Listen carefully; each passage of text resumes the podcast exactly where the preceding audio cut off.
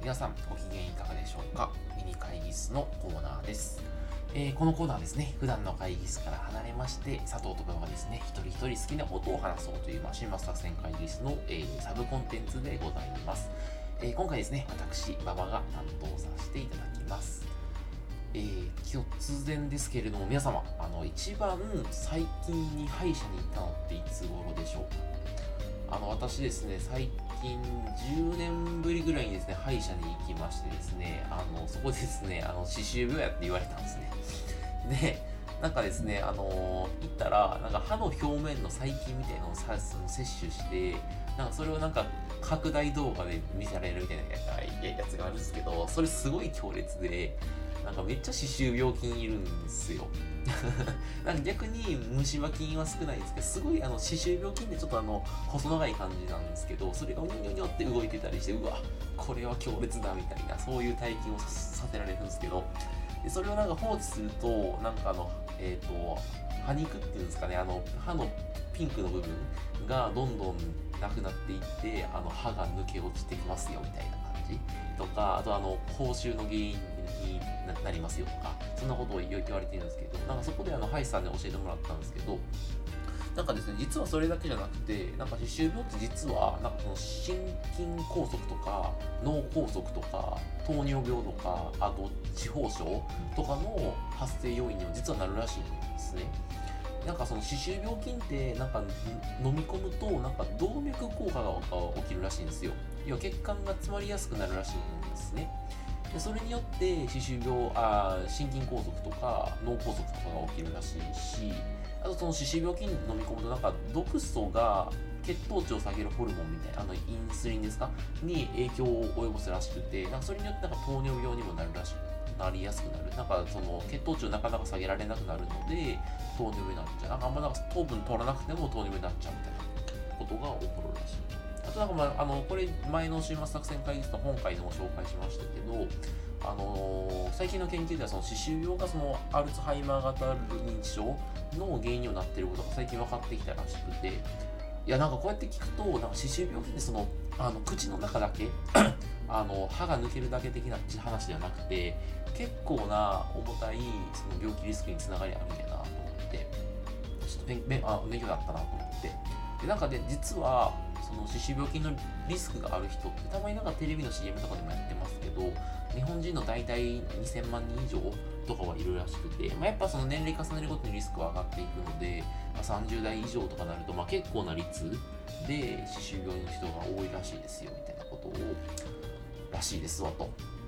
で今回ですねあの歯医者さんで行ってきた時にそのあの歯磨き指導っていうんですかねその歯周病にならないための対策をですねあの教えてもらったので今日ちょっとその話をですね紹介をしていこうかなというふうに思っておりますと。で まず歯磨きの仕方なんですけど皆さんあの歯磨きって歯のどの部分を磨いてますでしょうかと。で僕はですねずっとあの恥ずかしながらなんですけどずっとあの歯の上の部分をシャコシャコ磨くもんだと思ったんですね。でただハイさんが言うにはどうやら歯の上とかはそんなに重要じゃないらしくてどっちかっていうとあの歯の側面とあの歯茎の間をなんか優しく磨くことが大事だって言ってましたと。でなんかそこに歯の側面と歯茎の間にその歯周病菌とかそのプラークって呼ばれるものがたまるらしいんですね。なのでできれば歯と歯茎の間にある隙間からプラークを取り除けるようにその斜め45度の角度で歯ブラシを入れてあんままああのあんまりゴシゴシやるとあの歯茎というか歯肉を痛めるのであんまり良くないんですけど斜め45度のこの角度であ歯ブラシで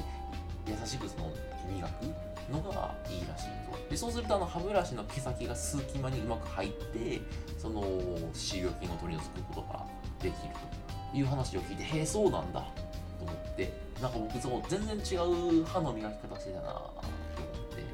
思ってましたとあとなんか歯ブラシもなんか割と3週間ごとに変えた方がいいらしくて、まあ、理由としてそのやっぱ毛先がババラバラしちゃうとなんかうまいことその歯と歯茎の間の隙間に入らなくなっちゃうらしくてですね。なのでできれば歯ブラシも3週間ごとに変えた方がいい。あとまああんまりその長く使ってるとその歯ブラシそのものに歯周病菌がついちゃうのであまりもうそこで繁殖しちゃうので、えー、よくないっすよみたいな話をしてましたね。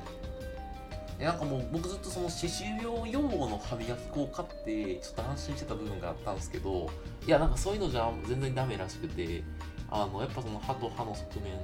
をちゃんと丁寧に磨くでできればその歯ってまあ28本あるあの上下でありますけどそれの一本一本磨くとかあの要はもちろん表と裏あの表側の歯の側面と歯歯の歯肉のところと裏側の歯の側面と歯肉のところを丁寧に磨くみたいなのがあの重要っすよって言われました。あとまあでできれば電動歯ブラシを使った方がいいっすよって言われました。えーと思ってなんか全然なんか歯の磨き方全然知らなかったなと思ってですねちょっとへえと思ったんですけどであとまあもう一個言われたのがなんか定期的にあの歯医者にやっぱ歯の歯石を取りに来いって言われましたと。でまあ、ちょっとこれはあのあの歯医者が儲かるためにビジネス的な意味合いもあるんじゃないかって勝手に思ってるんですけどあの歯医者さんが言うにはどうしてもあの日々の歯ブラシとかだけだと取りきれない部分があるのでやっぱあの半年ごととかでもいいからあの指摘は取りに来た方がいいよみたいなことを言われましたと。まあまあそうまあまあでもまあねそれだけの歯周病によって体のリスクがあるならまあちょっと半年に1回ぐらいなりってもいいかなみたいなことも最近思っておりますでもしですねあの歯がたまにかゆいあの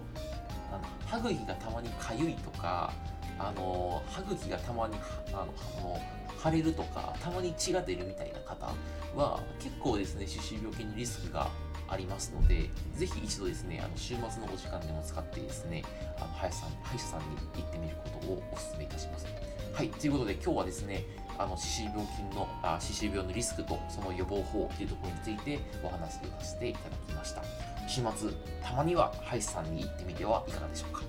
ということで、また聞いてください。さようなら。